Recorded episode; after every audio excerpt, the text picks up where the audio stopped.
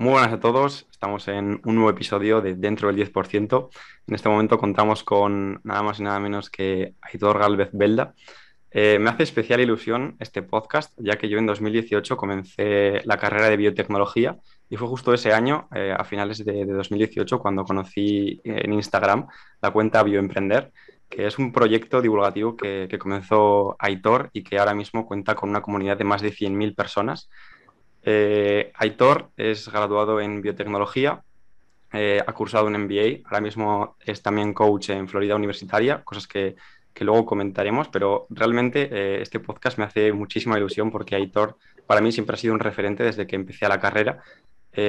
siempre ha compartido conocimientos para todos los estudiantes y personalidades dentro de, de la industria científica que, realmente nos han enseñado, nos han descubierto cómo, funciona el mundo, oportunidades que teníamos, facilidades o, en definitiva, actitudes o procesos que teníamos que seguir para seguir desarrollándonos en este ámbito.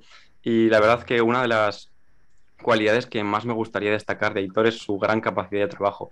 Aitor cuenta con innumerables eh, proyectos, no únicamente Bioemprender, luego comentaremos el resto de, proyectos en los que se encuentra involucrado y, realmente me parece sorprendente cómo en únicamente 24 horas de, día puede, puede estar trabajando eh, durante las semanas en, todos y cada uno de esos proyectos. También eh, Aitor, antes de comenzar con el proyecto de Bioemprender, eh, tuvo otros, otros, desarrolló otros proyectos paralelos de divulgación, empezó en, eh, divulgando en blogs, en, YouTube, eh, de otras formas. Y la verdad es que, Aitor, me encantaría darte la bienvenida a este podcast y preguntarte para, para la gente que, no te conozca, que, te describieses cómo eres y, por qué empezaste. Joder, pues muchísimas gracias, Alex. menuda introducción. Eh, nada, yo me llamo Aitor y estoy muy contento hoy de estar aquí con vosotros. Creo que, ya me has descrito, os has descrito bastante bien, pero al final soy un chico que estudié biotecnología. Anteriormente había pasado por un grado medio y un grado superior, lo que me hizo como descubrir otras vías antes de entrar a la carrera universitaria.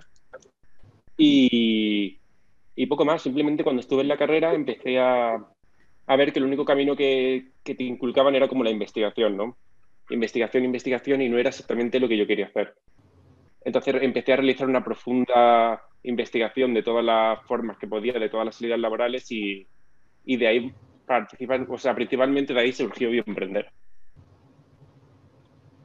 De esa idea. Y quizás para alguien que no te conozca, eh, personalmente, ¿cómo te describirías en tres palabras? ¿Cuáles son las tres cosas que dirías que te caracterizan?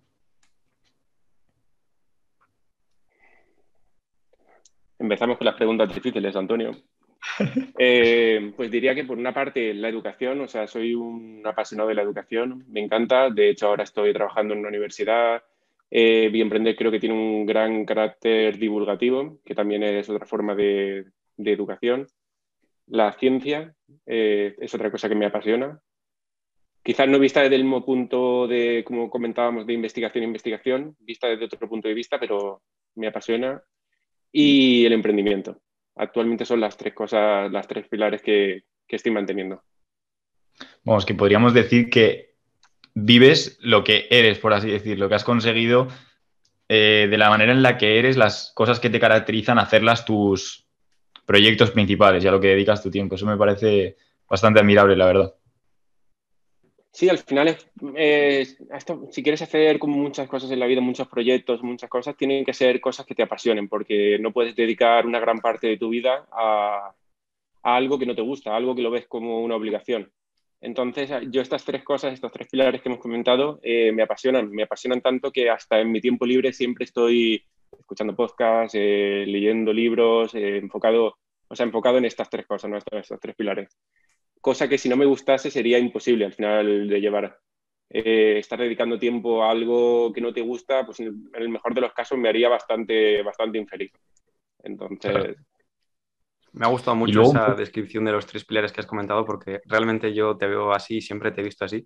Es que desde 2018 que, que empecé a seguir la cuenta de Bioemprender, eh, siempre has estado aportando conocimientos a, sobre todo en mi caso en ese momento, estudiantes de primero o segundo de carrera que estábamos muy perdidos, que no sabíamos eh, nada de cómo funciona el mundo científico, qué salidas, por ejemplo, teníamos, porque quizá en la carrera, se, y eso que la mía es, somos la primera promoción, entonces en cierto modo está más actualizada, pero siempre como que te orientan más hacia la rama em, investigadora y hacia el doctorado, que puede ser como la salida más tradicional de, este tipo de carreras de biología, bioquímica, biotecnología y derivadas, pero es que realmente existe una amplia eh, oportunidad de otras salidas que son tremendamente interesantes y que la mayoría de personas desconocen, desde periodismo científico hasta eh, emprendimiento creando una startup o pasando por eh, ciertos puestos dentro de la industria farmacéutica que para muchísimos estudiantes de toda España son súper desconocidos y que gracias al trabajo que tú realizaste en, esta actitud divulgativa que, llevaste, pues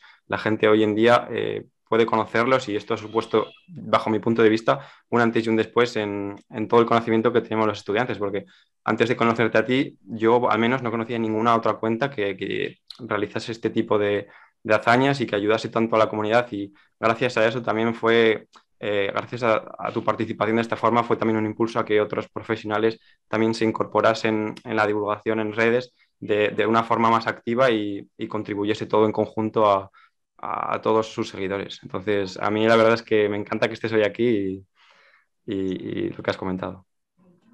No, para mí es un placer al final haber contribuido a eso. Eh, lo hice porque de verdad lo sentía desde dentro, o sea, sentía que durante la carrera eh, sí estudiaba metabolismo, estudiaba bioquímica, estudiaba biología molecular, pero, pero no sabía para qué podía aplicar eso. O sea, no sabía exactamente qué podía hacer con toda esa información.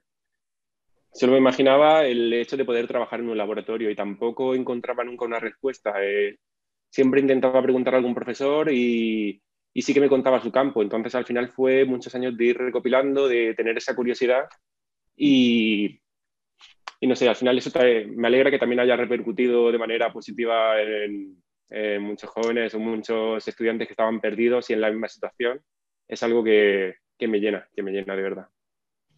Y luego una cosa que me llama muchísimo la atención y me parece, me ha picado mucho la curiosidad, es eh, cómo fue este proceso. Es decir, antes de formar Bioemprender, eh, ¿a qué te dedicabas y cómo, por así decirlo, logró tu sueño hacerse realidad? ¿Cómo fue el proceso de tú estar perdido en la carrera o en el grado a llegar a formar la plataforma que es hoy en día Bioemprender? Pues yo descubrí, la, descubrí una de, de, las principales salidas que descubrí, más me gustó, fue la divulgación. Entonces, en ese momento era un apasionado de la salud y de la nutrición, el entrenamiento, y comencé a divulgar sobre esos términos. En, en algunos blogs, incluso intenté crear el mío propio, la verdad que no tuvo, no tenía mucho alcance, ¿no? Pero sí que, o sea, sí que me gustaba y me sirvió para dar mis primeros pasos. Eh, posteriormente, eh, dimos con un tema, bueno, también lo di al tocar con un libro de, de Mulet, no sé si lo conocéis, un gran divulgador científico que ha, escrito muchos libros como Comer sin miedo, eh, Los alimentos transgénicos, y tuve la oportunidad de hacer con él un, de trabajar con él un año en mi trabajo de final de grado. Cuando estuve trabajando con él en este año, eh, descubrí, descubrí el mundo de la divulgación de pleno. O sea, anteriormente ya había tocado bastante, pero este año lo descubrí en primera persona. Y ahí fue cuando lanzamos un siguiente proyecto de divulgación en YouTube, que era 100 críticos. Y en este caso era para desmentir los bulos que estaban rodeando todas las pseudociencias en, torno a la alimentación. La alimentación siempre ha sido un tema que, me ha llamado mucha atención. Y más tarde eh, pensé que ya había cumplido la etapa, la etapa de 100 críticos, e hicimos una serie de vídeos, creo que llegamos a hacer unos 10 más o menos, y algunos artículos, y algunos posts, pero llegué, a un punto en el que vi que ya, no, que ya no me apetecía continuar más en ese proyecto. Y, y entonces dejé un poco la divulgación de lado durante medio año, un año. Eh, estuve trabajando en un laboratorio, estuve trabajando, no lo sé, en 20.000 sitios eh, como técnico de laboratorio. Eh, también trabajé em, gestionando proyectos europeos. Y, y, ahí fue cuando encontré un nuevo nicho que me había gustado mucho, que era el nicho del emprendimiento mezclado con la biotecnología. De ahí el nombre salió de Bioemprender. Eh, dentro de, este del emprendimiento, eh, no, solo me, o sea, no solo me gustaba el hecho de, divulgar sobre el emprendimiento científico, sino del hecho de acercar esas salidas profesionales que, muchas veces no, las teníamos, no las tenemos presentes, pues acercarlos a la sociedad. Y para ello como que me surgió la idea de hacer una, una guía, que sería lo que yo hubiese pensado que necesitaba en ese momento. O sea, siempre pensaba, eh, ¿cómo puede ser que no haya una guía con todos los másteres, con, todos los, con todas las salidas, con todo, con todo lo que queremos, o sea, con todo lo que queremos hacer, ¿no? Al final es algo muy sencillo de elaborar. Bueno, muy sencillo, ahora contaré una anécdota aquí que me costó, me costó bastante, pero como que es algo que, que en realidad se puede hacer directamente desde una universidad, es algo bastante, bastante productivo, ¿no? Digamos, para los estudiantes. Y fue con eso con lo que, con lo que digamos que la cuenta hizo un boom. O sea, la cuenta ya tenía 10.000 seguidores y con la guía me recuerdo que subimos a 35.000 seguidores en, en 24 horas. Yo lo recuerdo y fue una locura. Todos, o sea, recuerdo exactamente ese día en, en, Instagram en el que todos mis amigos publicaban en, en el, el, tema de la guía porque la verdad que, que, como he dicho antes, no únicamente fuiste muy revolucionario en la forma de divulgar ciencia y de aportar a, a los... Yo, yo, me refiero a estudiantes, pero en realidad a toda la sociedad, pues la guía lo mismo, conseguiste que 20, 25 mil personas eh, te siguiesen en un único día en, Instagram porque realmente lo que aportaba esa guía eh, era incalculable. Yo recuerdo leerla y decir, es que esto es oro puro, lo tengo que guardar para cuando llegue a cuarto eh, por tener todas las posibilidades que tengo. Y, es que creo recordar que incluso universidades te escribieron porque querían utilizar la guía para sus alumnos porque es que realmente era súper útil. Sí, sí, de hecho participaron, o sea, la, la, cogieron al final más de 20 universidades y, y entre ellas, que esto es, es una cosa que, que, me generó bastante curiosidad, la Universidad de La Habana en Cuba. Nos escribió para, para, para, utilizarla, sí. Y esto, eh, porque se ve desde fuera y es una locura, es decir, 25.000 seguidores en un día. Eh, esto fue completamente aleatorio, es decir, tú antes de publicarlo no pensabas para nada que iba a pasar esto? ¿O hubo, por así decirlo, una fórmula? ¿Pensaste una estrategia para que esto, por así decirlo, creciera? Eh, estaba justo cuando, cuando, cuando, empecé con este proyecto, eh, acababa de empezar un MBA sobre emprendimiento en, en, Eden y estaba trabajando por las mañanas gestionando proyectos europeos. Eh, justo estábamos en el módulo de marketing y oí hablar de estrategia growth hacking. Eh, o sea, me, me, fascinó. O sea, cuando escuché eso, es, yo siempre había pensado que el, o sea, nunca ha sido, yo nunca he invertido en publicidad ni un euro, eh, no, me, no, me, gusta ese tipo de, de, marketing tradicional, por decirlo así, pero ese growth hacking me, me, llamó mucho la atención. Entonces planeé una estrategia que iba a llevar de aquí a cabo a un mes. A un mes que no solo era para llevar la estrategia, sino para elaborar la guía, ya que trabajaba por las mañanas y por la tarde hacía, hacía el máster. Y entonces como que estaba muy premeditado, yo tenía la fecha de que lo iba a lanzar un lunes a las ocho y media de la mañana y, daba la casualidad de que ese lunes también tenía, ah, tuve todo, como todo el día eh, muchísimas reuniones en el trabajo y yo no podía estar pendiente del móvil. Entonces a lo mejor yo lancé la guía y a las nueve y media o las diez eh, dejé de mirar el móvil hasta, hasta las tres de la tarde. Cuando salí de la reunión me acuerdo y miré el móvil. Eh, o sea, me esperaba que iba a ser un boom bastante grande, pero no, no a ese nivel. ¿Y qué formato tenía la guía? ¿Era, ¿Era como el formato en el que te inscribes con el correo en una página web o algo así? ¿O, o cómo era exactamente? ¿Cómo era la publicación? Es decir, ¿qué tenía para que captara tanta gente o que captara tanta atención? ¿Cuál dirías que es lo que hizo que se hiciera tan viral?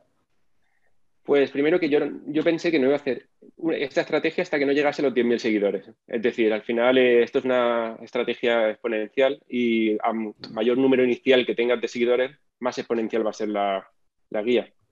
O sea, más exponencial. Entonces, eh, el primer objetivo que tenía que tener era llegar a los 10.000 seguidores. Cuando llegase a los 10.000 seguidores, me iba a proponer hacer esta guía. Eh, lo siguiente era compartir, ¿no? Porque en ese momento las historias tenían un, creo que llevaban medio año, un año, si no me equivoco, y fue cuando el boom de las historias. Entonces decidí aprovechar eso. Normalmente antes siempre se hacía todo en, los posts. Entonces siempre que hay como una novedad es el momento de explotarla. Eh, decidí explotar la, las historias y, y nada, simplemente era compartir etiquetando el nombre. Ya está. Luego sí que había una página para poder descargarla, claro, pero eso ocurrió a la semana. Es decir, el lunes lancé la guía y hasta el viernes no se pudo descargar. Que mucha ah, gente me bueno. escribía diciendo, es mentira, ¿no? ¿Cómo, ¿Cómo, vas a dar una guía con esto? Eh, no, eh, o sea, la gente no se lo creía. Me parece increíble, la verdad. Es decir, es que yo cuando, cuando lo vi dije, seguro que sabe de growth hacking. Es decir, seguro que ha mirado una estrategia de growth hacking. Y así era. Y si no recuerdo mal, ha habido más versiones de la guía hace no mucho, tampoco volviste a lanzar una más eh, relacionada con las salidas de, biotecnología o potenciales oportunidades. ¿Qué, tal funcionó esa guía? También funcionó bien. Está claro que el que golpea primero golpea dos veces, entonces la primera estrategia es la que mejor funciona y luego ya no funciona tan bien. Eh, o sea, no puede funcionar tan bien al nivel de, de números, pero funcionó muy bien. Esta guía estaba más enfocada en salidas profesionales en la industria farmacéutica. Y tuvo muy buena acogida también, muy buenas críticas. De hecho, yo creo que el nivel de calidad fue muchísimo más grande en esta segunda guía que en la primera. En la primera, eh, la limitación estaba en que yo estaba diseñando solo con Canva, con pues en un Word, un PDF, que quieras al final. Eh, ahora la veo y digo, esto era muy mejorable en cuanto a diseño, sobre todo. La segunda guía dio ese salto de calidad en diseño y, mm y en estructura. También lo comentaba eh, con Alex antes que a mí me llamó mucho la atención la manera tan creativa que tienes de divulgar y hacer que la gente aprenda. Y me fijé en tu Instagram en, en Bioaprender, eh, una campaña que habíais hecho, como una manera de aprender que habéis hecho, que era como resolver un crimen. Y la verdad es que me pareció una manera súper interesante y creativa de ir aprendiendo mientras se genera un montón de curiosidad. Me pareció muy bueno. Sí, la verdad que ese biocrimen, ese estaba donde, donde uno donde salíamos los tres personas que formamos que formamos el equipo Bioaprender, Dani, Cheyenne y yo, y uno de los tres era el asesino. Al final, porque en cada post ibas descubriendo como alguna pista que te hacía pensar que podía ser uno, que podía ser otro, y estas pistas, claro, iban relacionadas al área de conocimiento de, de la medicina en este crimen. Qué bueno. Qué bueno.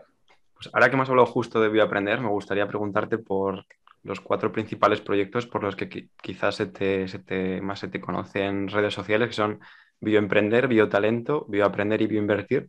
Me gustaría preguntarte en una única frase, ¿cómo describirías cada uno de estos proyectos?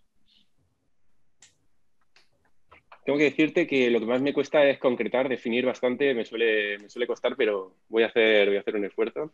Digamos que Bioaprender es, la, es una divulgación divulgación científica al uso, es para poder aprender, para que toda la gente, aunque no sea del ámbito científico, pueda aprender ciencia. Eh, al final, no sé si veis los posts, son posts muy sencillos que, que, tienen un gran aprendizaje detrás y que cualquier persona puede seguir. No intentamos no, no complicarlo todo.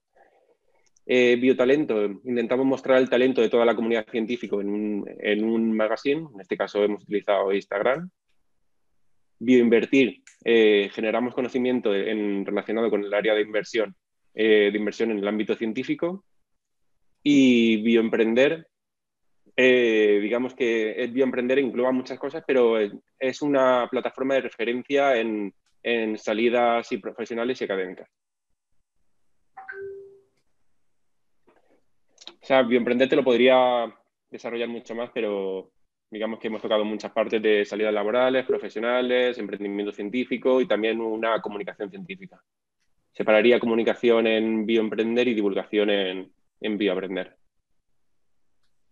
Qué bueno. Es muy interesante eh, pues el uso que das a Telegram, los grupos que, tienes, no únicamente de, yo principalmente he estado en Bioinvertir, en el que la comunidad que habéis creado en, en Bioinvertir compartís baja la redundancia, información sobre potenciales empresas biotecnológicas o el mundo de la inversión, y, pero también en, otros eh, grupos de Telegram que habéis desarrollado en relación a pues, vacantes que han podido surgir o ofertas de trabajo o conocimientos de otro tipo. Me gustaría que hablases también un poco de, esos grupos que habéis lanzado en Telegram.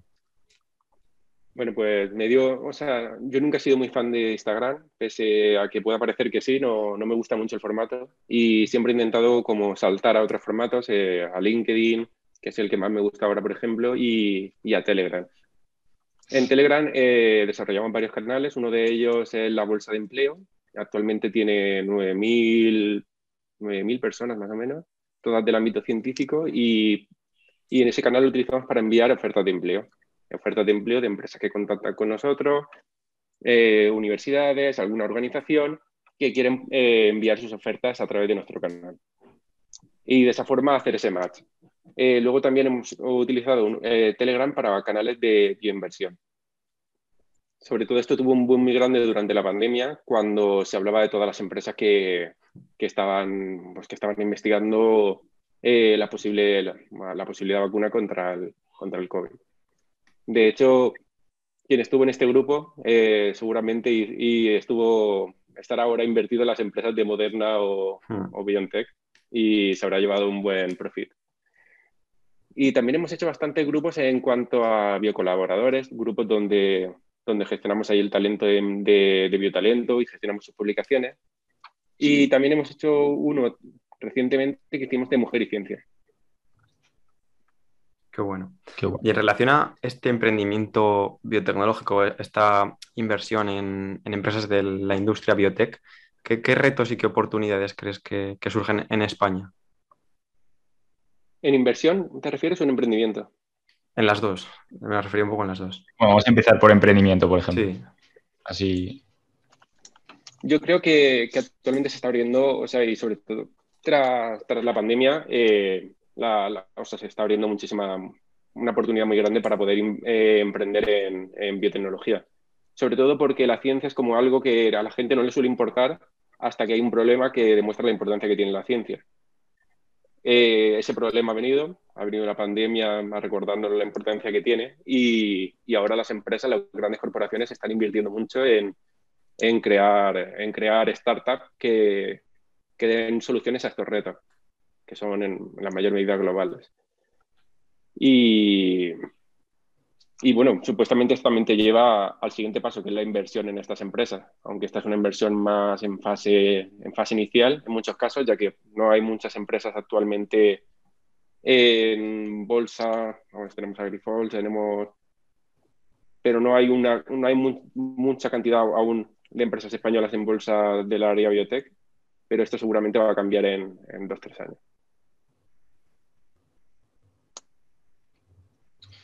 Genial.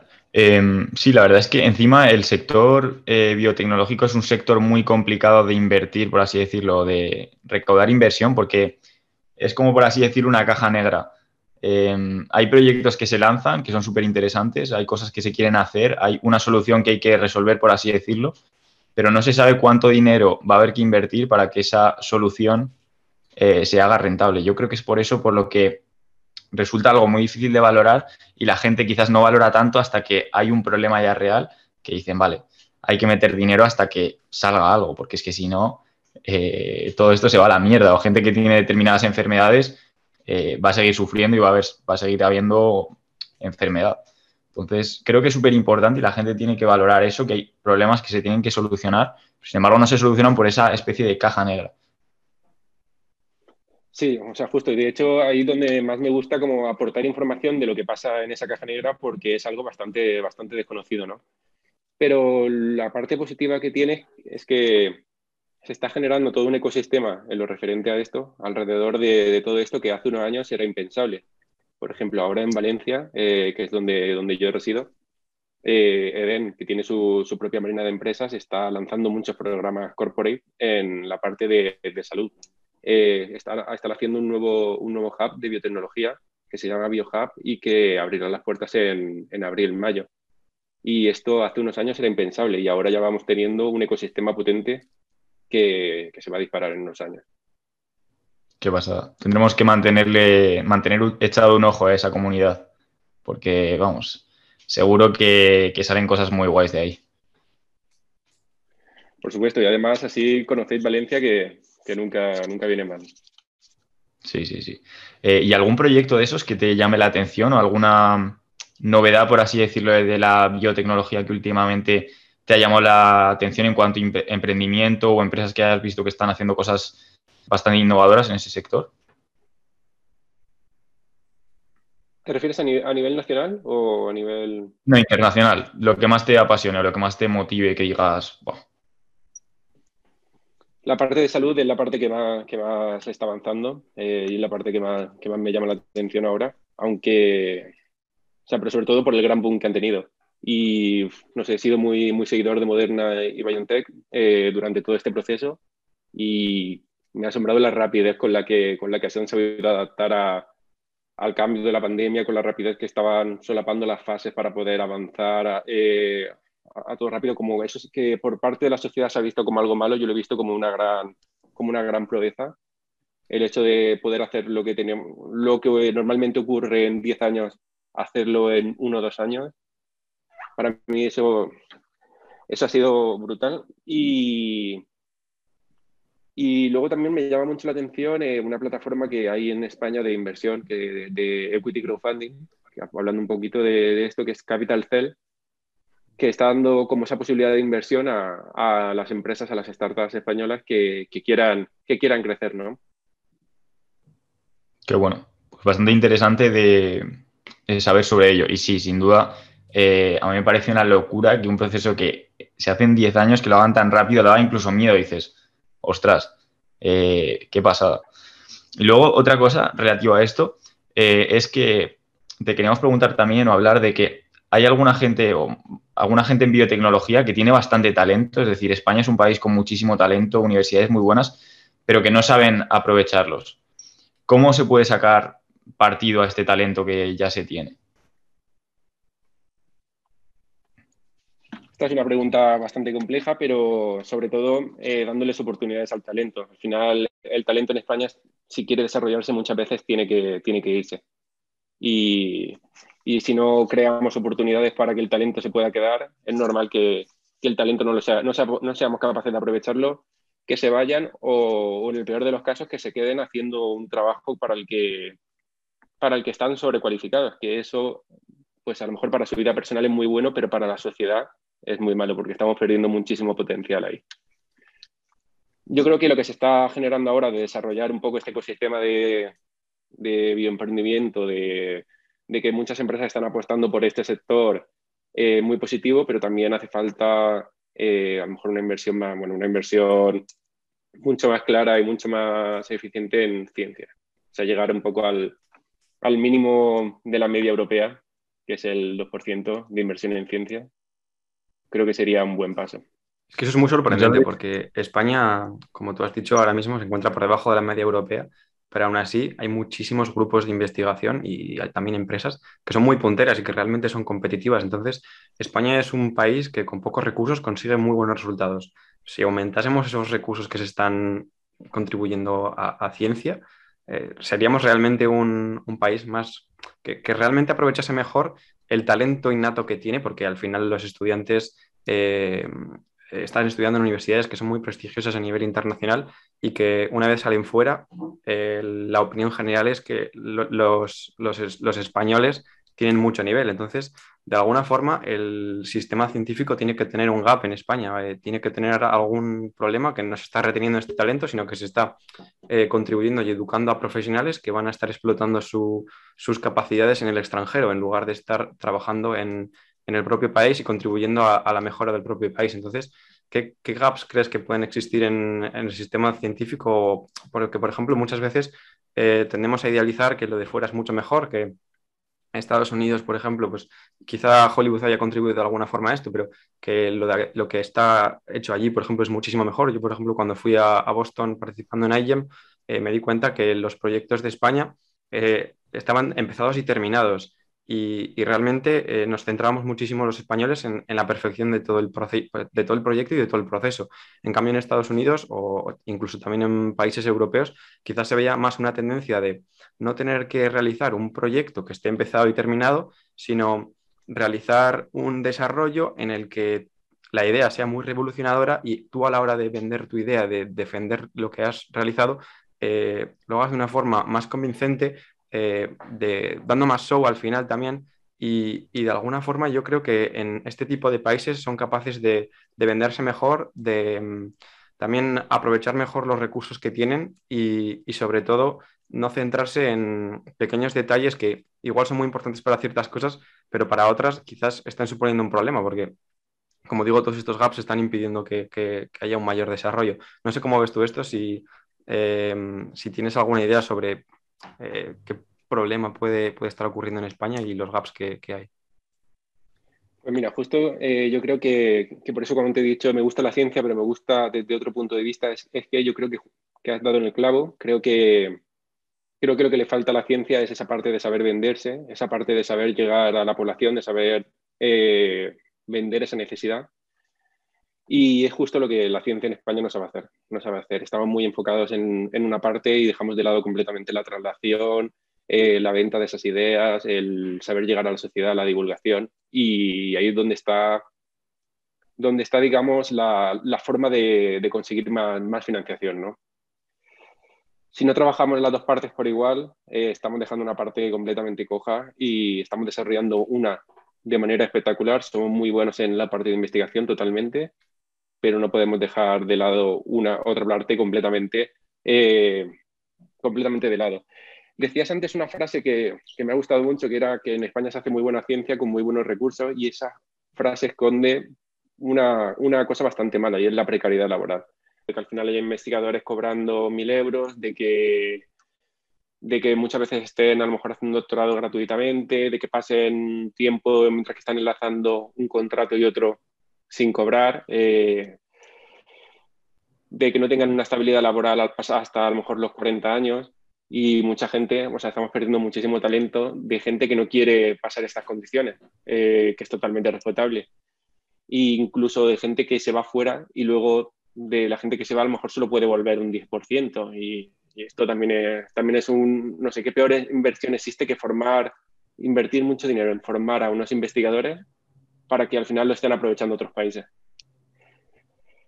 Y, poco más. Al final yo creo que estos gaps eh, son bastante, bastante grandes y que no se van a poder solucionar de un momento a otro eh, porque la inversión en ciencia para ello tiene que ser muy grande, tienen que mejorarse mucho las condiciones de los científicos, tenemos que mejorar globalmente no solo, no solo la inversión que se hace en ciencia en buenos proyectos, sino que también eh, los contratos de estos investigadores. A mí me parece realmente una putada que pase eso, porque yo siempre le comentaba a Alex de que la gente que estudia biotecnología no sabe el gran potencial que tiene para el futuro, porque sinceramente yo creo que en el futuro la biotecnología va a ser cada vez más y más necesaria y las empresas van a demandar muchos más profesionales de biotecnología, pero sin embargo, por la situación de ciencia actual, pues al final aceptan, aceptan situaciones de mierda como, como esas, cobrando nada eh, y pensando que no van a tener ninguna salida y al final la única solución que les queda dentro de España es saber moverse exageradamente bien y ser los mejores y ser, los mejores sí o sí y saber moverse extraordinariamente bien porque si no, no consiguen eh, nada. Y es una situación realmente triste eh, teniendo en cuenta lo necesarias que son la gente que, se dedican a la, biotecnología. Totalmente, Antonio. Y además una, una cosa es que, tú imagínate, estás en tu grupo de investigación y encuentras algo algo que dices, esto, esto, es, esto es la bomba, ¿no? Esto es patentable. Voy a seguir investigando sobre ello, ¿no? Para ver si de aquí podemos sacar un proyecto, ¿no? Que también es lo que comentaba Alex sobre que en, Estados Unidos parece que, las ideas como que, como que las venden mucho mejor, ¿no? Y llegan a, inversores y llegan a, gente. En España muchas veces, eh, hasta hace poco ya se están haciendo alguna solución, se están aportando alguna solución, pero eh, no, se, no se incentivaba que hubiese esa traslación de la ciencia. Es decir, tú tienes una idea y para poder llevarla a cabo y quieres patentarla, eh, tienes que dejar de publicar. No puedes publicar esa idea porque si publicas primero la idea ya no puedes patentarla. Entonces estás dejando de publicar. Si no publicas, te quedas sin dinero para la investigación. Y si te quedas sin dinero para la investigación, ¿cómo continúas el proyecto? Pero claro, si publicas la idea ya no vas a poder patentarla. Entonces entramos ahí en, cómo, damos los siguientes pasos. La mayoría de investigadores prefieren no, meterse en ningún lío de, de dejar de lado un proyecto que, pues que tienen dinero asegurado por intentar emprender ese proyecto, por intentar llevarlo a la industria.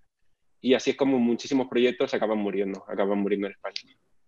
Es un gran dilema, sin duda. Y la verdad es que lo que me parece interesante es de compartir la idea. Creo que compartir la idea, aunque no se pueda patentar, es súper interesante porque se crea eh, una ciencia que se construye, es decir, que tú lanzas una idea y quizás el resto de gente de la industria construye sobre ella. Y un proceso constante en el que seguramente se puede avanzar muchísimo. Es un dilema brutal porque, claro, si no lo compartes eh, pues podrías patentarlo y tal, pero si lo compartes es bastante posible que esa idea acabe saliendo adelante. Y también le comentaba a Alex que esto se relaciona con cuando lanzamos el podcast. Dijimos, mira, quizás no somos unos profesionales del podcast, no tenemos las ideas súper claras, pero vamos a lanzarnos al vacío y ya construir sobre eso, ir mejorando poco a poco mientras, mientras lo hacemos. Y creo que en la ciencia es algo muy útil y es algo que, por ejemplo, pasa en, sectores como eh, la programación y la informática, donde los conocimientos son muy abiertos, se lanza una idea y el resto de gente que está en la informática va construyendo sobre esa idea. Y es un concepto que me gusta bastante. Totalmente. Y en cuanto a hacer el podcast, yo creo que a mí me gusta mucho eh, el podcast que tenéis y, otra cosa que hay es que siempre mejor hecho que perfecto y ya se va mejorando sobre la marcha. Hay que hacer las cosas lo mejor que podamos, pero no obsesionarnos con, con buscar la perfección, al final que eso nos paraliza más que, más que otra cosa. Yo con respecto a lo que habéis hablado, bueno, es que el mundo de las patentes tampoco lo domino, pero es muy complicado porque, si no recuerdo mal, incluso a la hora de patentar una idea que has tenido o de querer desarrollar ese proyecto, si ya ha existido ese término en incluso un blog o en un tuit o ya no puedes patentarlo, pues con los, los artículos científicos aún menos.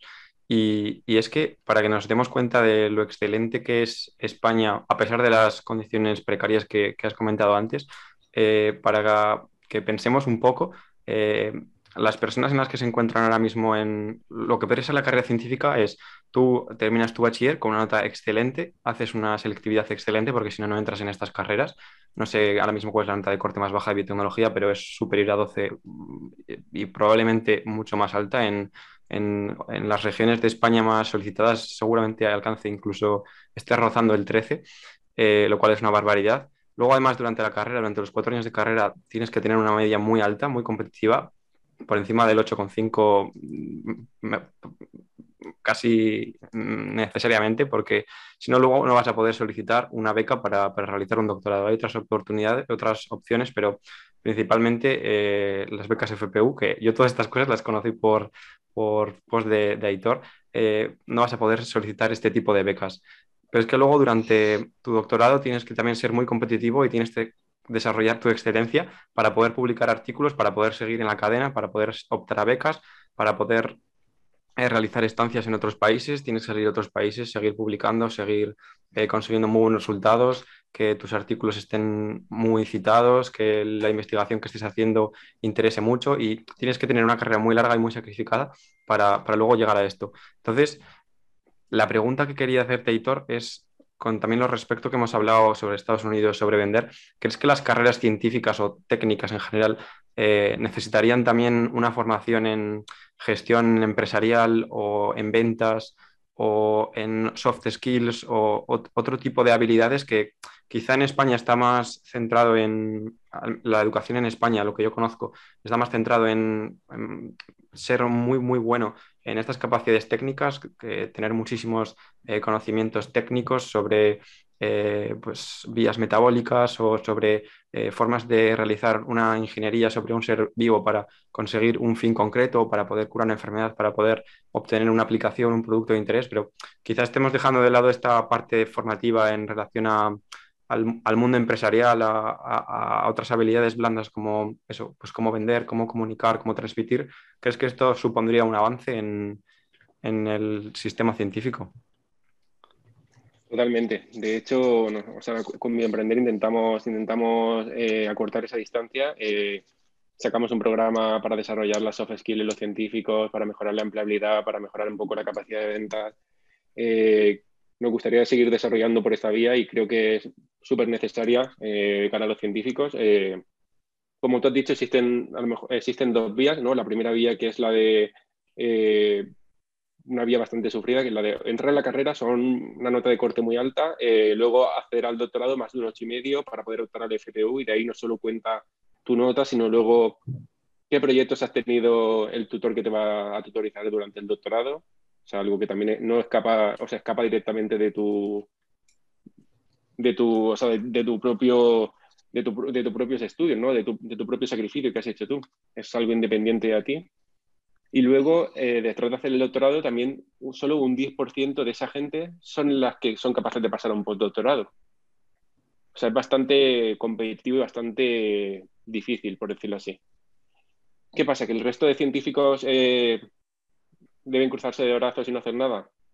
No, no significa que, se tenga que ser así. Eh, para eso hay que desarrollar las capacidades de venta, hay que ser capaces de, poder hablar con inversores, hay que ser capaces de vender nuestras ideas, hay que tener mm, como una especie de MBA, digamos así. O sea, yo creo que todo científico debería en algún momento de su vida hacer un MBA. Luego, ahora que has comentado el programa Lidera, me encantaría que comentases un poco más acerca de, cómo es, pero si no recuerdo mal, también lanzasteis un programa que se llama Mi Primer Empleo, que ayudaba también a científicos a no únicamente venderse, estamos hablando ahora de vender igual a inversores o de vender una idea, pero sobre todo de venderte igual en una entrevista de trabajo o cómo desarrollar tu currículum para poder em, solicitar un puesto o, una vacante o, algo por el estilo. Entonces me gustaría mucho que comentases estos dos, pues bien, nosotros identificamos dos, dos gaps muy importantes en la carrera, de, en la carrera investigadora o en la carrera de un científico, que es el, al, empezar a buscar empleo, eh, no sabían elaborar un, un, currículum. Muchas veces hacían, eh, entregaban el mismo currículum, que es un Europass de 12 páginas, con todas las conferencias, con todas las presentaciones que habían hecho, con, con todos los papers y demás. Y esto de cara a una empresa, pues es lo menos atractivo que hay, realizar este tipo de currículum. Y no solo, no solo esta parte de empleo, sino que muchas veces no sabían cómo utilizar LinkedIn, no sabían cómo, cómo acceder a las ofertas de trabajo, ni siquiera sabían a qué puestos pueden trabajar con, con, la o sea, con los profesionales que pueden llegar a ser, que, que, son profesionales muy válidos que no saben cómo incorporarse al mercado laboral. Y por eso desarrollamos este programa, un programa enfocado a mejorar la empleabilidad de los científicos. Y luego nos dimos cuenta de un siguiente gap. El siguiente gap es cuando ya llevas trabajando unos años en la industria y no has adquirido la soft skill. Hay una frase que me encanta que dice, el éxito de tu éxito como en tu carrera profesional eh, va a depender de la adquisición temprana de la soft skill. Y creo que, totalmente, creo que esta frase es muy acertada y sobre todo de cara a poder mejorar en el trabajo que ya tengas. No significa que tengas que cambiar de trabajo, pero de cara a poder ir escalando, las soft skills son imprescindibles. Claro, es que al final eh, saber liderar un proyecto, si, si, tú eres muy bueno pero no eres capaz de liderar un proyecto, eh, ser líder, ser asertivo, eh, comunicarte en equipo y saber hacer networking, que siempre hablamos Alex y yo que la verdad es que el networking es súper importante, pues no vas a poder moverte más allá aunque tengas todo el talento del mundo. Eso es. Y luego también eh, un tema que nos gusta bastante a los tres, diría yo, vamos a pasar a hablar de un poco el tema de la optimización mental y física, aparte del apartado de optimización mental y física. Eh, ¿Cómo gestionas tú tantos proyectos a la vez y llevas una jornada profesional tan productiva? ¿Cuáles son tus hábitos o rutinas de día a día que te permiten eh, llevar esto a cabo? Pues al principio llevaba las cosas bastante, de manera bastante loca, de toda la vez, o sea, no, no habría aprendido una forma de trabajar. Eh, utilizando multitasking, o sea, haciendo multitarea, que es la cosa más improductiva que existe.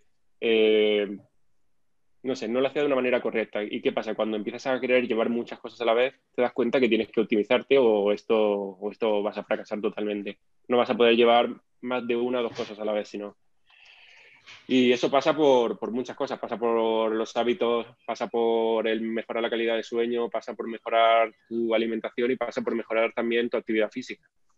Eh, con hábitos, pues yo empecé a utilizar a lo mejor herramientas como Notion, que me permiten administrar todas las tareas. Eh, no sé si la habéis utilizado alguna vez. Mm. Sí, sí, lo usamos para el podcast, de hecho. Ah, pues eh, a mí me encanta, soy súper fan de, de Notion. La utilizo tanto como para hacer tableros, como para llevar a cabo, no sé, toda la información, para gestionarla. Y en, tema de hábitos utilizo Notion, Google Calendar eh, y, nada, yo más o menos me voy habituando, sabiendo que las mañanas me las habitúo para las tareas más complicadas, eh, por la tarde un poco más libre, de tareas que me cuesten menos hacer, porque sé que es un momento donde rindo menos. Y también conocerte un poco a ti mismo. Yo sé que cuando más rindo a lo mejor ahora son por las mañanas, a partir de las 7, 8 de la mañana, pues todos los días madrugo bastante, he cogido ese hábito, he ido incorporando hábitos buenos a mi vida de, de respetar las horas de sueño, que es algo que al principio siempre todos tenemos que hacer, pues vale, pues eh, tengo que hacer más, pues duermo menos. Y te das cuenta que justo, justo lo contrario, cuando empiezas a dormir menos, tu, rendimiento cae por los suelos. No sé si, os ha ocurrido, si, sacrificáis horas de sueño vosotros en, vuestra vida, pero yo lección aprendida de que, de que no me hacen. Sí, sí, a mí, a mí me ha pasado de tener muchos proyectos a la vez, de querer hacer muchas cosas y decir, vale, eh, me voy a levantar a las 5 de la mañana y voy a, voy a ser súper productivo, tal. Y estoy una semana que digo, joder, ¿cuántas cosas estoy haciendo? ¿Qué pasa? Y luego ya la segunda semana digo, uff, eh, de repente me quedo tirado mucho tiempo, no me apetece hacer nada y al final eso es por el sueño, es decir, no es porque seas vago, no es porque eh, no estés con la motivación suficiente, sino que al final acabas sin motivación y sin, por así decirlo, trabajo centrado por eso. Y, ya de nuevo dije, vale, esto, esto no es productivo. Y empecé a dormir mis ocho horas o mis siete horas de calidad y dije, ostras, es que ahora cada cosa en la que estoy me puedo centrar completamente sin necesidad de distraerme en tantas cosas. Y luego no sé si lo has probado tú, pero a nosotros nos encanta y fue muy influyente en nosotros el libro de Deep Work eh, y utilizar bloques de una hora y media centrados sin, sin exposición a la tecnología y redes sociales. Y esto creemos que, vamos, es súper disruptivo el tema de las redes sociales y el tema del entretenimiento, por así decirlo, en lograr eh, tus objetivos de estar completamente centrado. Sí, yo creo que el libro, el libro que has comentado y el de hábitos atómicos son los mejores libros para, hmm. para gestionarte tu vida, tu rutina eh, me encantan y yo también trabajo muchas veces con, eso, con esas estructuras, utilizando técnicas Pomodoro o de la cualquier forma. Llevo un diario, intento apuntarme todos los días las cosas que tengo que hacer eh, con prioridades y la verdad que se, se, va notando, se va notando. Y también en, lo que comentabas, al final el dormir poco te, te, lleva a abusar de la cafeína, que luego al final la cafeína ya no te hace tanto efecto como te tiene que hacer, eh, a que empiezas a comer peor, a que empiezas a entrenar menos y un mal hábito empieza a desencadenarte muchos malos hábitos. Y, nada, yo al final ya roto con eso. Eh, todos los días, por lo menos cinco días a la semana, guardo una hora para hacer deporte, pues para, ya sea para salir a correr o para hacer crossfit, eh, cuidar la alimentación a tope. O sea, al final no te vale sacrificar el voy a comer mal ahora porque así eh, adelanto cualquier cosa. No, eh, son cosas que vas aprendiendo con el, con el tiempo, ¿no? Que te vas dando cuenta de que piensas que en ese momento para corto plazo puede ser una acción mejor, pero para largo plazo ni de broma. Y sobre todo también unos buenos hábitos de sueño los considero imprescindibles. ¿Haces alguna rutina de mañana o de noche específica o, simplemente tienes una hora que te despiertas siempre? Eh, ¿Tienes hábitos así estrictos o vas, vas cambiando? Pues mira, te cuento un poco los hábitos que estaba teniendo ahora y ahora es que me levantaba sobre las 6 y cuarto, 6 y 20 porque voy a CrossFit a las 7 de la mañana. Así, me lo quito ya de encima. Es una cosa que, me cuesta horrores ir a CrossFit a las 7 de la mañana. Eh, no lo hago todos los días, lo hago tres días a la semana y me cuesta, me cuesta horrores, pero lo agradezco. Luego estoy mucho más activo durante todo el día. Eh, salgo de CrossFit, eh, una ducha fría y me voy con la bici al... Estoy, al lado del trabajo, o sea, voy con la bici al trabajo, llego súper despejado, un café, cualquier cosa y comienzo a trabajar. Esas horas son las de máximo rendimiento, son las horas que más, que más rindo. Y ya después, pasado la comida, voy a tareas de menos rendimiento. Voy a tareas de menos rendimiento. Eh, algún día, a lo mejor a las cinco y media, seis termino y ya me dejo toda la tarde libre para hacer lo que yo quiera. Otros días, si me encuentro pues bien, con ganas de seguir, sigo hasta las 8, hasta las 8 y media y también eh, lo que cuesta a lo mejor es también desconectar. Eso sí que siempre estoy al final, no sé si os pasa que, que vas a casa, pues estoy escuchando un podcast, estoy escuchando un audiolibro, estoy eh, viendo un documental y sí que es cierto que esa es la parte, aunque a lo mejor no tengo más optimizada aún del todo, la parte del final del día, eh, de terminar y de dejar un par de horas a lo mejor sin pantalla LED antes de acostarte, me suele, me suele costar bastante. Sí que dejo bastante el móvil durante, durante las horas de trabajo profundo, pero por la noche, eh, que se sabe que es bastante malo estar con el móvil, sobre todo que afecta la calidad del sueño, es lo que más me, más me cuesta. Desconectar sí, creo que es lo que, lo que más nos cuesta a todos realmente, porque al final es que encima nuestro cuerpo está hecho para poder estar despierto muchas horas y, pero no está para cortar sueño, por así decirlo. Nosotros tendemos naturalmente a querer ser más productivos. Entonces cuesta justo esa parte del final del día de decir, voy a dejar la hiperestimulación, voy a dejar de aprender, voy a dejar de hacer todo este tipo de cosas.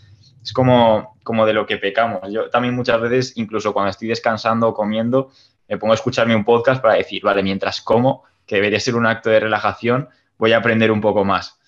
Que al final aporta mucho porque coges horas del día que, en las que puedes aprender más, pero también te quita un poco de la completa relajación y el completo eh, desconexión. Eso, yo creo que sí, que nos pasa un poco a todos. ¿eh? Cuesta, cuesta bastante separar ahí esos espacios y dónde más tengo que enfocarme. Pero es que incluso a veces el, dejar de, de, Vale, consigo apagar el móvil para no tocarlo más a partir de las 9 y digo, vale, voy a leer un libro y de que el libro que estás leyendo es una novela, pues en mi caso normalmente no.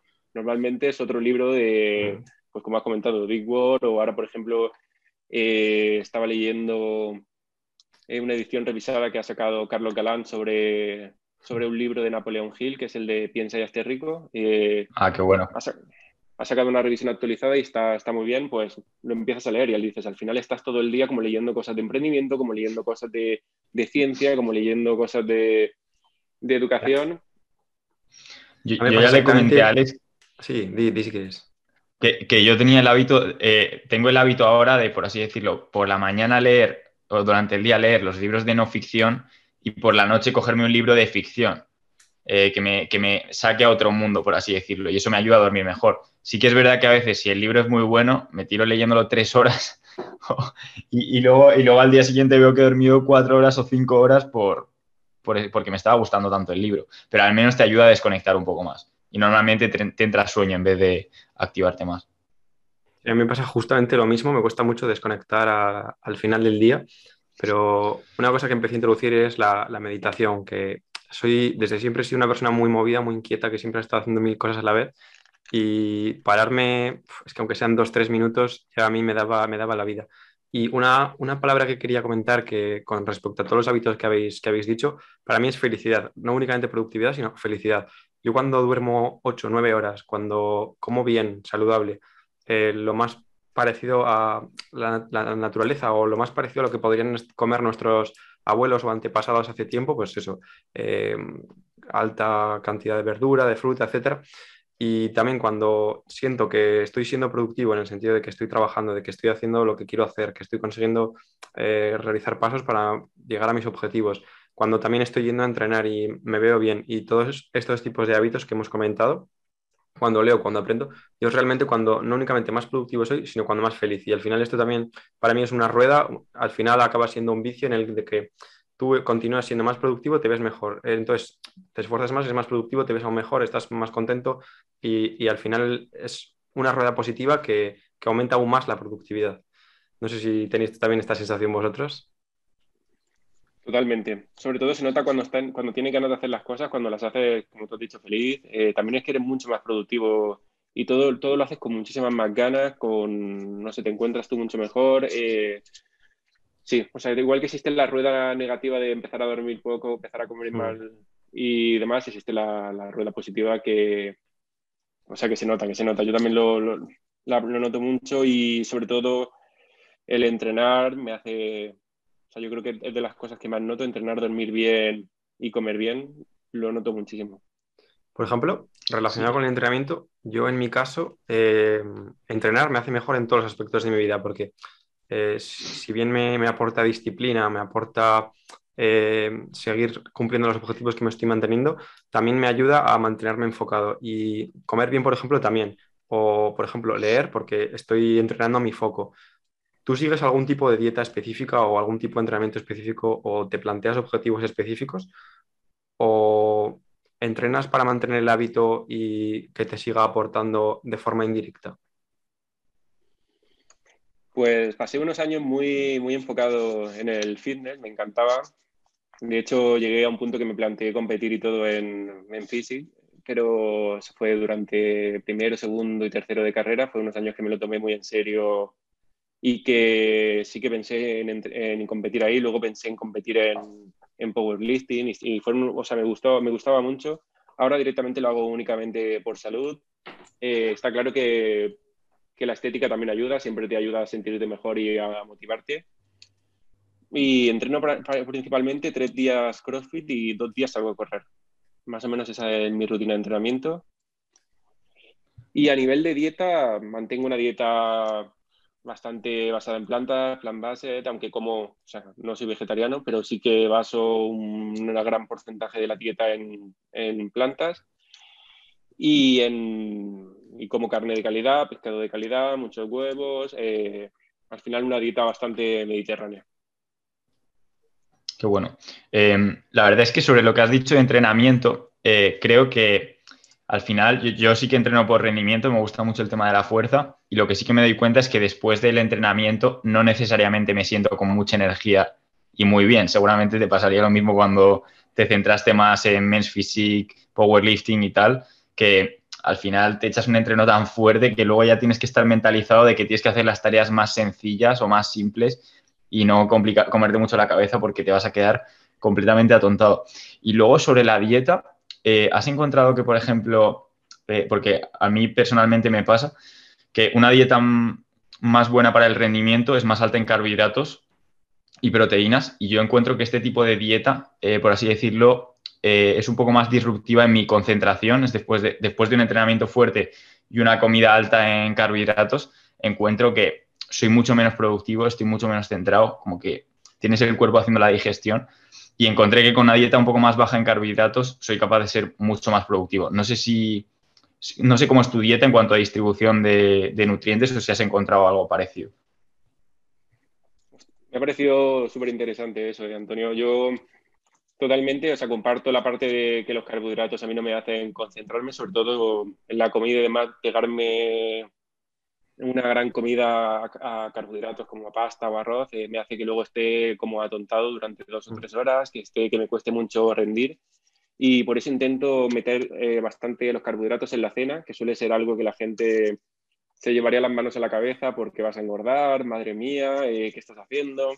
Y a mí me funciona mucho mejor y además descanso mucho mejor. Y además como que los carbohidratos es una comida que siempre solemos disfrutar más, ¿no? Un, un bocadillo, un plato de pasta, lo suelo disfrutar bastante y me doy el lujo de tomármelo en la cena, que es con el momento que, pues que ya supuestamente estoy desconectando, ¿no? Y ya puedo disfrutar completamente de esto.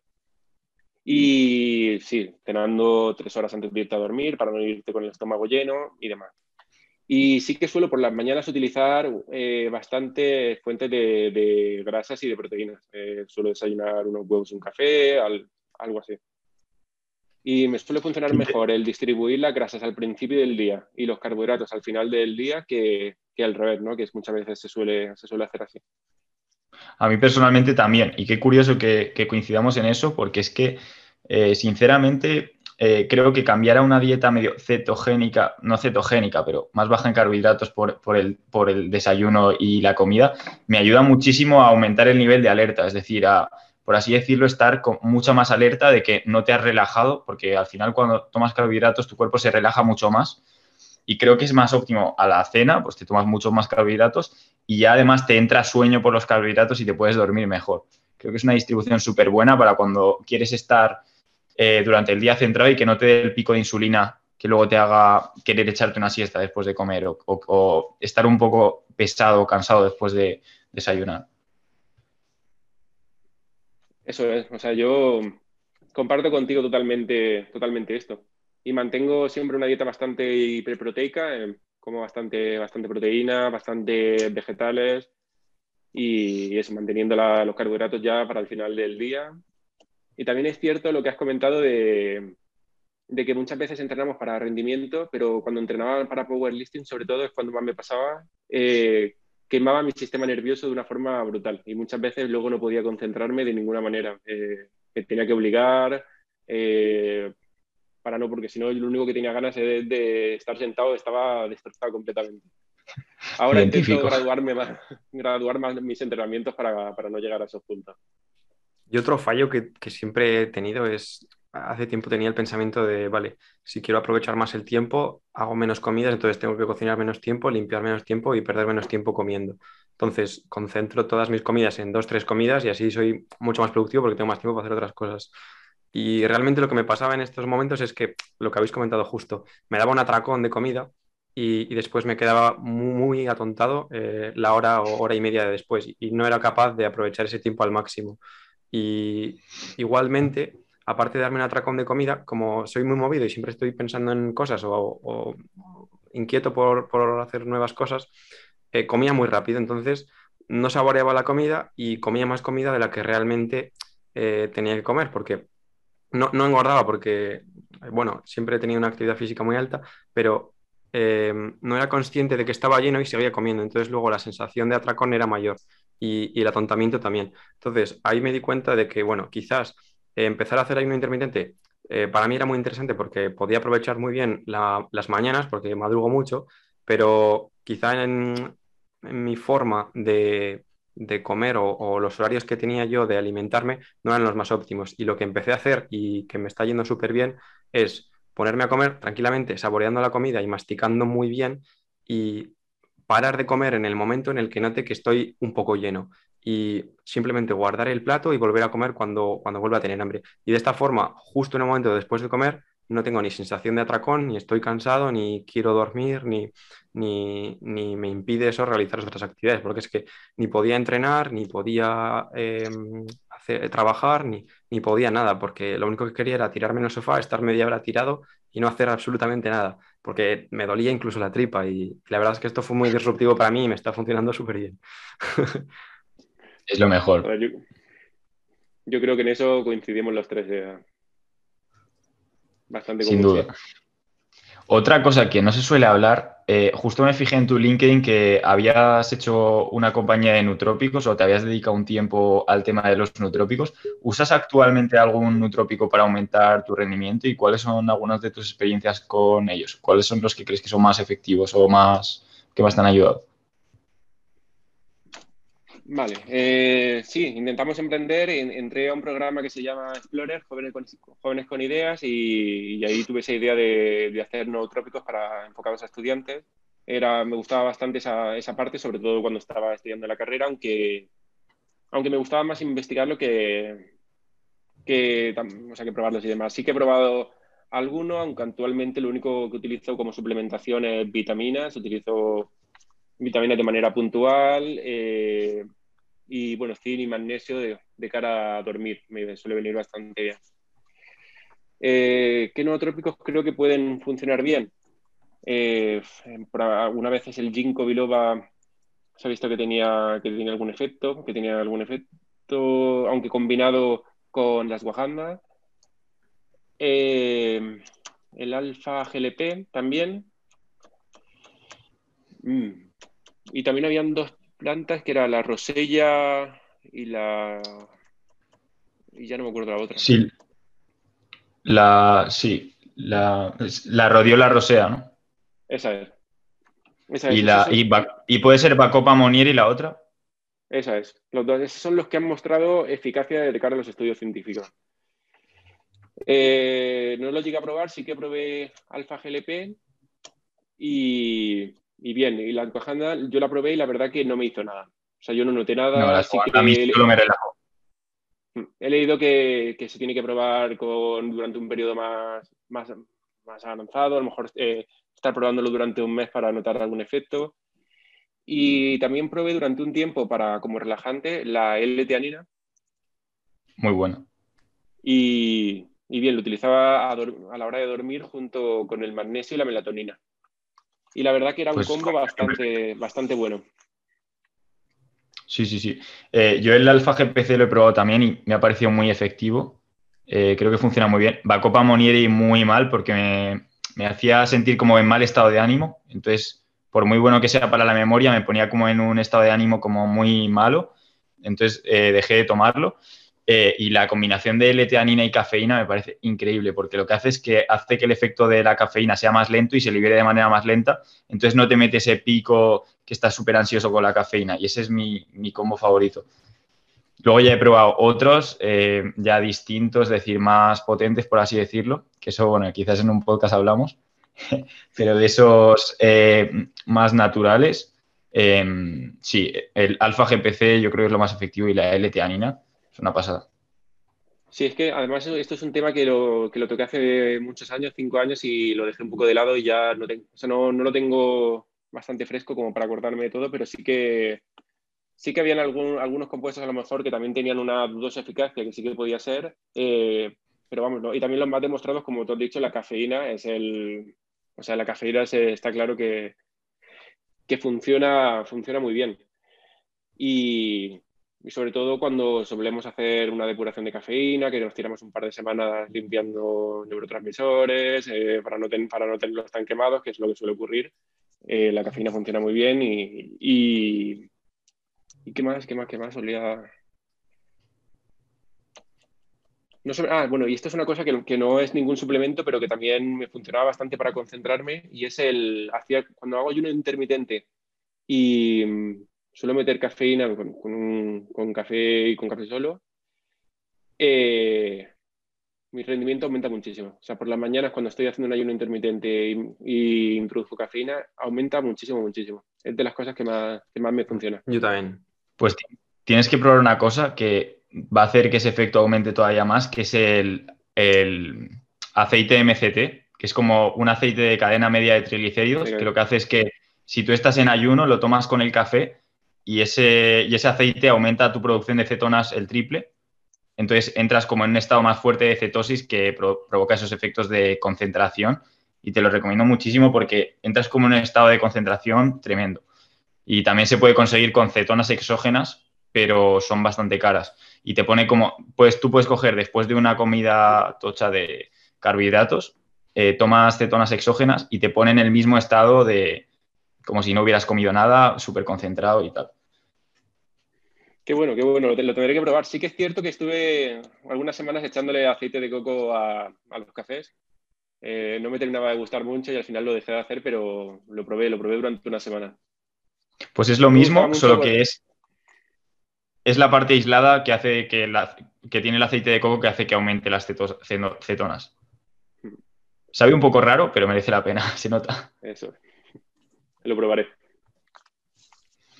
Y luego otra cosa eh, también un poco relacionada es la pregunta de, ¿te gustaría vivir para siempre? Sí. Sí, yo mucha gente dice que no porque hay que, o sea, sin la muerte no, sería, no habría la vida y demás, pero yo sí que considero que cuanto más años de vida pueda tener, muchísimo mejor y, es una cosa que, que, que, sí, sí que me gustaría vivir para siempre, sobre todo porque creo que espera sea, lo que vamos a ver dentro de 100 años en cambios y más va a ser espectacular y no me gustaría, no me gustaría perdérmelo. Sin duda. De poner, de poner tu cabeza en un, en un ordenador y seguir viviendo para siempre. ¿Eso, ¿Eso lo harías también? Sí, yo creo que sí. Es que siempre queremos más, los humanos siempre queremos más. Yo, yo opino igual. Eh, hay que ir a muerte en eso.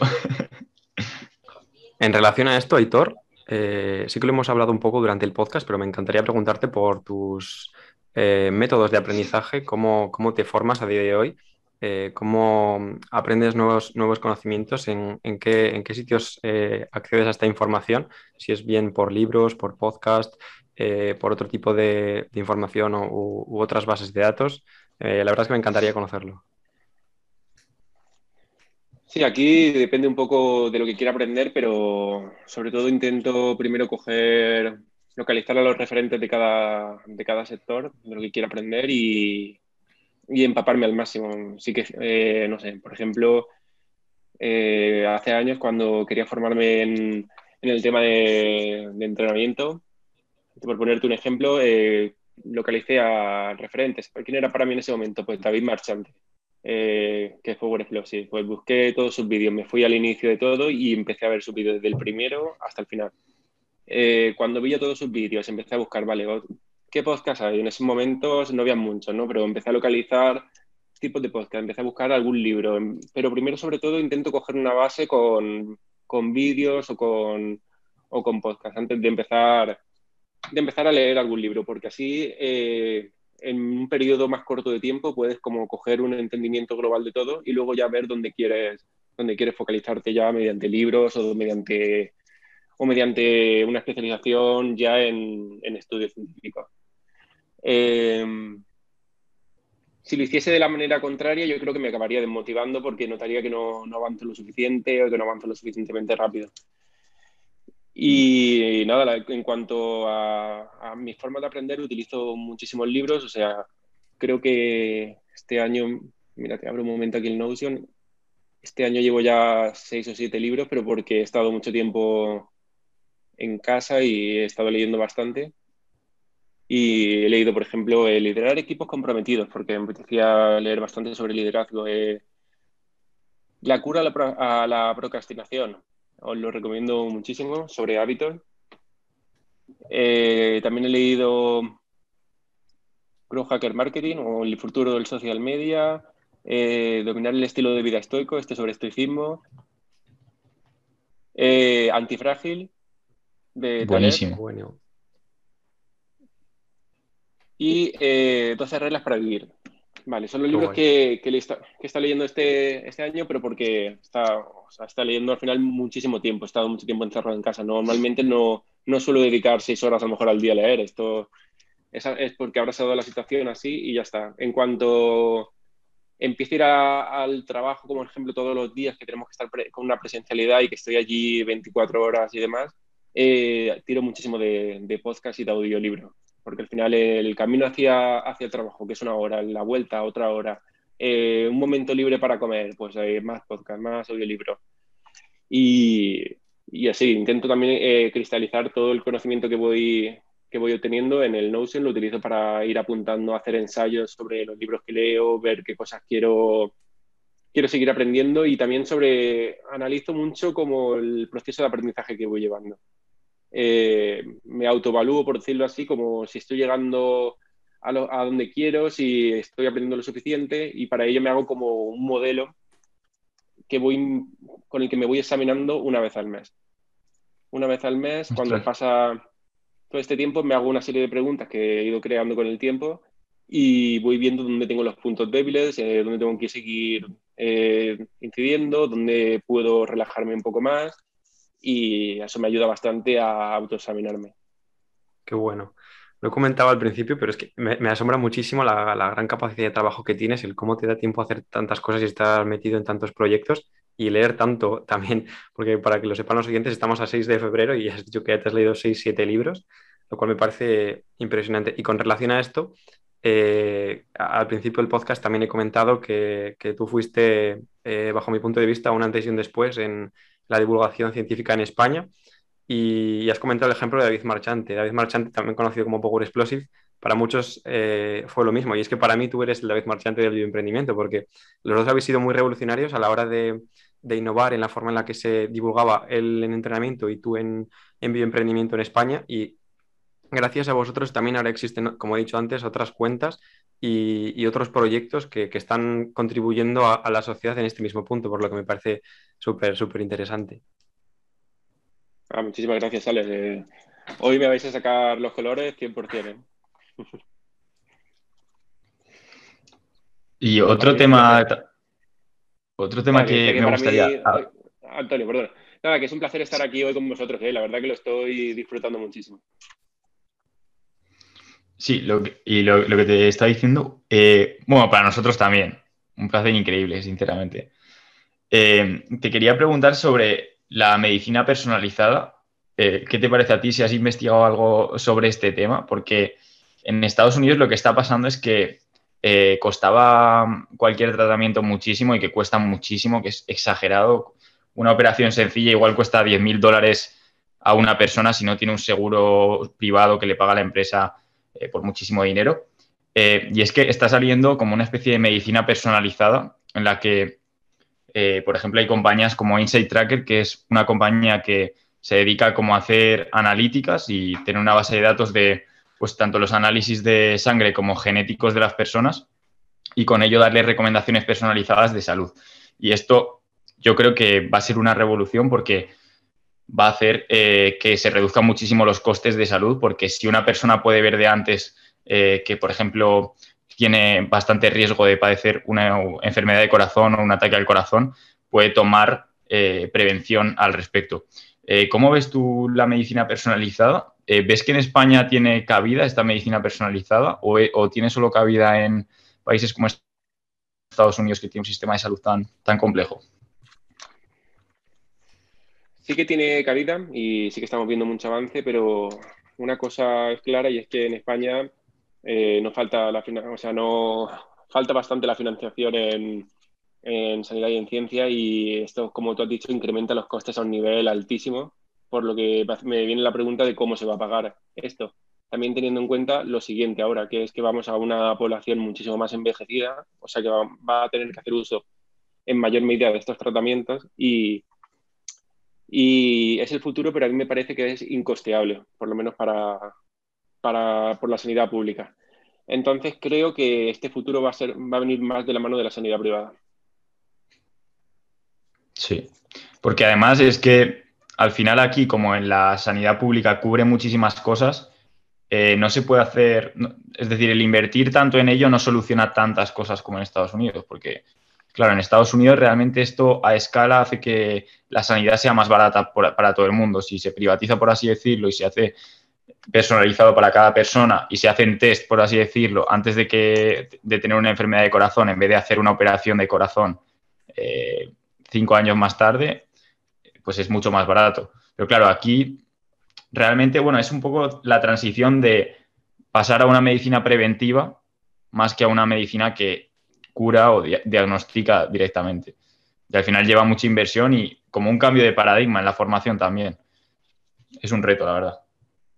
Sí, totalmente. Y de hecho, yo creo que por ahí tienen que, ir los tiros, ¿eh? porque al final eh, la medicina preventiva está claro que a la larga sí, viene siendo mucho más económica que, que luego darla, o sea, que al final acabar operando. Y, pero tampoco se ha visto mucho que, vayan, que vaya por ahí eh, el enfoque de la medicina que tenemos en España, porque si no recuerdo mal, lo que se invierte en salud pública, que es mínimo, eh, al final es lo la inversión más rentable de toda la sanidad. Eh, al final invertir en hábitos, cuando hacen un, creo que era un dato muy curioso, que era que cuando se hacía un parque de estos de calistenia, eh, que hacían en, alguna ciudad, estos parques eran lo más rentable que había para la salud.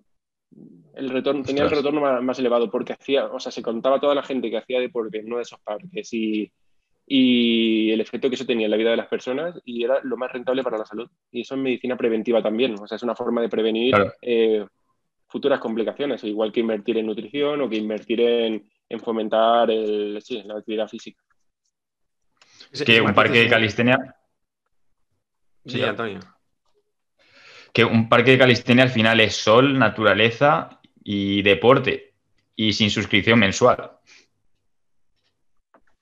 Lo que iba a comentar yo, que ese matiz es muy importante, el de la medicina preventiva, porque quizás ahora mismo nuestra medicina o la medicina general es muy reactiva en el sentido de que tú vas al médico porque ya tienes algo dañado y quizás nos estamos centrando más en esos puntos y no en el qué hábitos seguir o cómo vivir o qué hacer para prevenir eh, la aparición futura de, esos puntos. Yo una frase que leí en un libro que no recordará, pero que me encantó, eh, es que las antiguas familias poderosas chinas únicamente pagaban a sus doctores privados en el, bueno, no eran doctores, serían eh, otro tipo de personalidades del momento, pero bueno, lo, que podríamos comparar como ahora mismo un médico, únicamente les, les, pagaban en el momento en el que ellos estaban saludables, es decir, en el momento en el que no estaban teniendo una salud buena, en el que estaban desarrollando toda su plenitud física y, y interior, e, en ese momento no, el médico no estaba recibiendo ningún, ningún pago. Entonces, la importancia también de, los hábitos, del continuar estando en, un buen punto de salud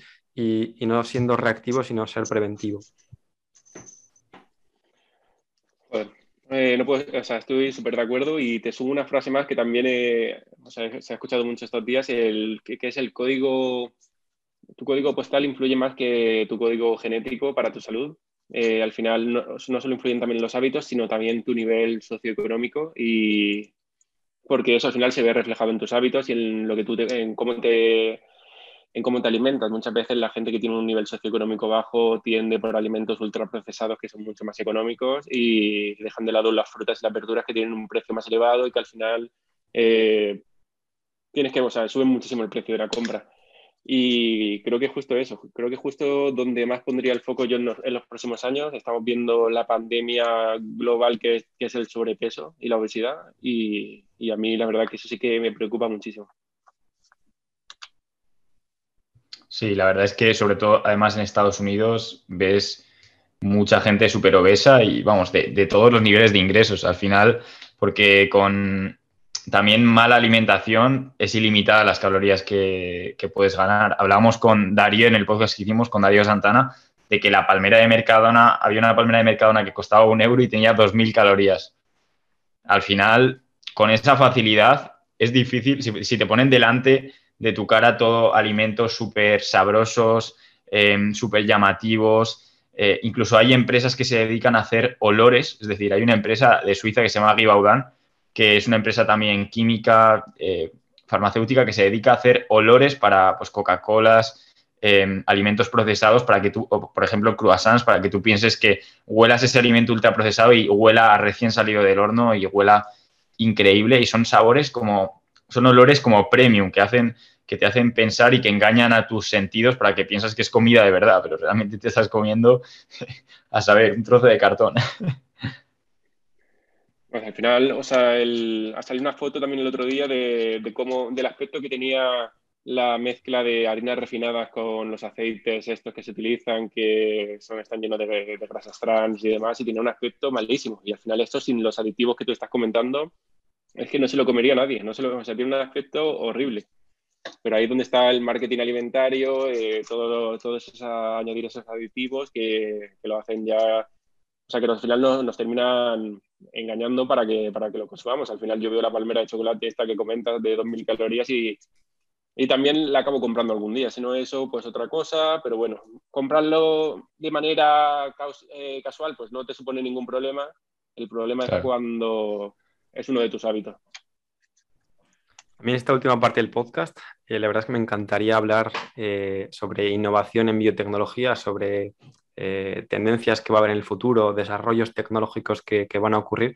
que, por ejemplo, a mí una de las partes de la biotecnología que más me gusta es la medicina regenerativa y esto puede ser muy disruptivo para, para alguien que no conozca el tema, pero ya a día de hoy se puede extraer células de la piel de una persona, desdiferenciarlas y convertirlas en cualquier otro tipo de célula de, del cuerpo. Esto se llama células pluripotentes inducidas y si no recuerdo mal, esto se descubrió en 2008, es utilizando cuatro factores de transcripción distintos que, que son capaces de desdiferenciar estas células y luego poder reprogramarlas en cualquier otro subtipo celular.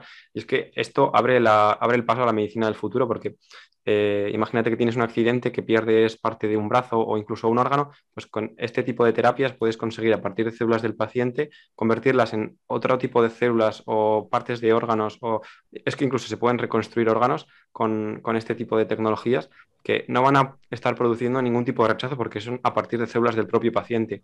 Y, la verdad es que abre las posibilidades a un mundo infinito de, aplicaciones terapéuticas y, otro tipo de, soluciones. No sé si vosotros tenéis algún otro área de, la biotecnología que, os fascine, pero es que los, avances son infinitos. También ahora mismo está muy de moda el, desarrollo de empresas que, están fabricando alimentos eh, en cultivos celulares, es decir, eh, existen multitud de compañías que fabrican eh, miel no artificial, pero sintética a partir de cultivos celulares o chuletones a base de células y, todo este tipo de industria de bio, em, me sale la palabra en español, bioimpresión, que, sin duda va, a hacer que nuestro mundo, nuestra bioeconomía sea más sostenible, nuestro mundo también em, tenga menores problemas eh, con todo lo que se está viendo ahora del, cambio climático. Entonces, no sé si tenéis alguna eh, idea o innovación biotecnológica que, os llame la atención o que queréis compartir con, todos. Me gusta mucho lo que, lo que has dicho sobre la bioimpresión y, también te quería preguntar, ¿tú cuál crees que va a ser de la bioimpresión la primera que vamos a ver en España? La primera que vamos a ver comercializada, pero a nivel, a nivel ya serio para todos los públicos. ¿Alimento te refieres? Me refería, sí, a la impresión, sí, a alimentación, por ejemplo. Eh, sí que se está viendo, o sea, sí que se está viendo que hay mucho, o sea, que se pueden hacer un chuletón, que se pueden hacer hamburguesas, pero no es a nivel de costes eh, sostenible, ¿no? Como para poder hacerlo para todo el mundo.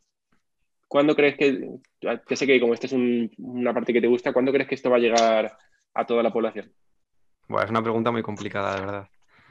Yo sí que estuve interesándome por el tema porque hay una empresa en Navarra que, se dedica a esto que se llama Cocus, que ya han conseguido, son expertos en bioimpresión y lo que ellos hacen es eh, con un modelo matemático desarrollan espacialmente dónde deben distribuirse las distintas células que se utilizan para que tenga una apariencia de, chuletón. Pero el, problema que, el mayor problema que tenían era la obtención de estas células, el cómo conseguirlas para fabricar un chuletón que yo he visto fotos y es un, o sea, no, eres capaz de, distinguir frente a un chuletón normal y en cuanto a sabor no, sé cómo será, pero, la verdad es que era muy prometedor. Lo único que el gap que, el, el, mayor problema que tenían a la hora de desarrollar esto era mm, la obtención de las células. Entonces lo que hacían era coger chuletones extraer las células y utilizar esas células para fabricar nuevos chuletones de una forma más sostenible.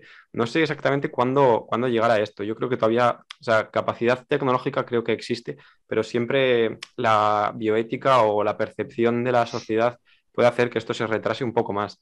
También había otra empresa que, me llamó muchísimo la, atención que, se llama Biomil, que es estadounidense, y, y lo que están fabricando es a partir de células leche que, pero no leche al uso como la que podemos tomar nosotros, sino leche materna, es decir, para, poder alimentar a bebés con factores que, secretan las madres en esos momentos del desarrollo del niño y, la verdad es que me parece súper disruptivo a la hora de, por ejemplo, em, eh, aplicarlo en familias que, por el motivo que sea eh, no pueda eh, producirse esta leche tan importante para el desarrollo de los niños, porque no es lo mismo que estén consumiendo este tipo de, leche que, otra cualquiera. Entonces, este tipo de, empresas me parece Te condiciona para toda tu vida. De hecho, Alex te condiciona para toda tu vida. El hecho de tomar leche materna o leche, o al final la leche de supermercado, eh, va a influir en toda tu vida, en, todo tu sistema inmunitario. O sea que me parece brutal. Bueno, Hitor, eh, ha sido un placer estar aquí contigo hablando de estos temas realmente y muchísimas gracias por venir aquí.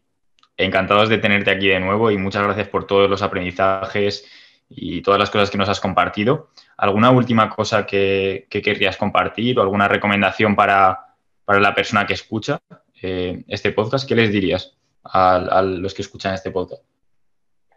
Bueno, pues les diría que, que al final, como cuando estamos en la época universitaria, siempre tenemos muchos miedos por el futuro, por cómo qué vamos a hacer con nuestra vida y al final lo que les diría es que se dejen, que se dejen llevar, que se dejen llevar por las cosas que les gustan, aunque no le vean una aplicación inmediata, la aplicación existe y la irás descubriendo poco a poco y que, confíen, que confíen a tope en el proceso y, no, no se agobien mucho, más de la cuenta por lo menos. Y nada, daros las gracias a los dos. Creo que estáis haciendo un trabajo muy bueno con el podcast y ha sido un placer estar aquí con vosotros. Muchas gracias, Aitor. Muchas gracias a ti. La verdad que no únicamente quiero agradecerte, como, como ya te he dicho antes, eh, todo el trabajo que has hecho en Bioemprender, porque realmente ayuda muchísimo y, y es que a los estudiantes nos da la vida porque son cosas que no nos cuentan en, ningún punto y también promueve el desarrollo biotecnológico o, las inquietudes que podamos tener eh, los jóvenes en la, en la creación de, empresas. A mí, por ejemplo, siempre me ha llamado la atención el mundo empresarial, pero nunca había visto la conexión entre empresa y, emprendimiento y figuras como la tuya, la verdad que, ayudan un montón. Entonces, quiero agradecerte mucho eso y, que hayas estado hoy con nosotros porque ha sido, ha sido, ha sido increíble. Nada, muchísimas gracias a vosotros, Alex y Antonio. La verdad que sois unos crack y, vamos a poder ver cosas muy, muy grandes de, vosotros, de la mano de vosotros dos, estoy, estoy seguro. Muchas gracias. Saludo.